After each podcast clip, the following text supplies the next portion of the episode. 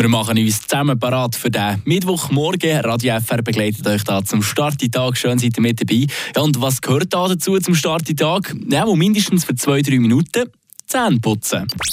Eine Portion Wissen für einen Starttag. Schlauere Tag mit Radio FR. Anders als bei unserer Haut ist das Schönheitsideal der Zähne schon genau gleich gewesen. Möglichst strahlend weiß. Heutzutage ist Bleaching mit moderner Technik ziemlich einfach und ja schon fast zu einer Normalität geworden für gewisse. An und dazu mal sind aber die vorhandenen Mittel doch eher, ähm, ja, sehr speziell gewesen. Gut möglich, dass jetzt gerade beim einen oder der andere ein bisschen das Morgenschnittli könnte aufkommen.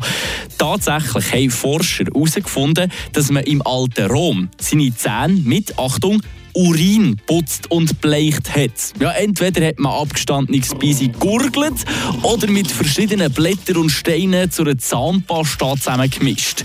Auf Urin sind die gekommen, wegen Ammoniak, was drin hat. Die gewünschte positive Wirkung von diesen hellen Zähnen ist aber nach der heutigen Forschung doch eher ein bisschen fraglich. Das, was dieser ganzen Geschichte aber noch die Kronen aufsetzt, im Römischen Reich haben die Wohlhabenden niemals ihr eigenes Urin getrunken.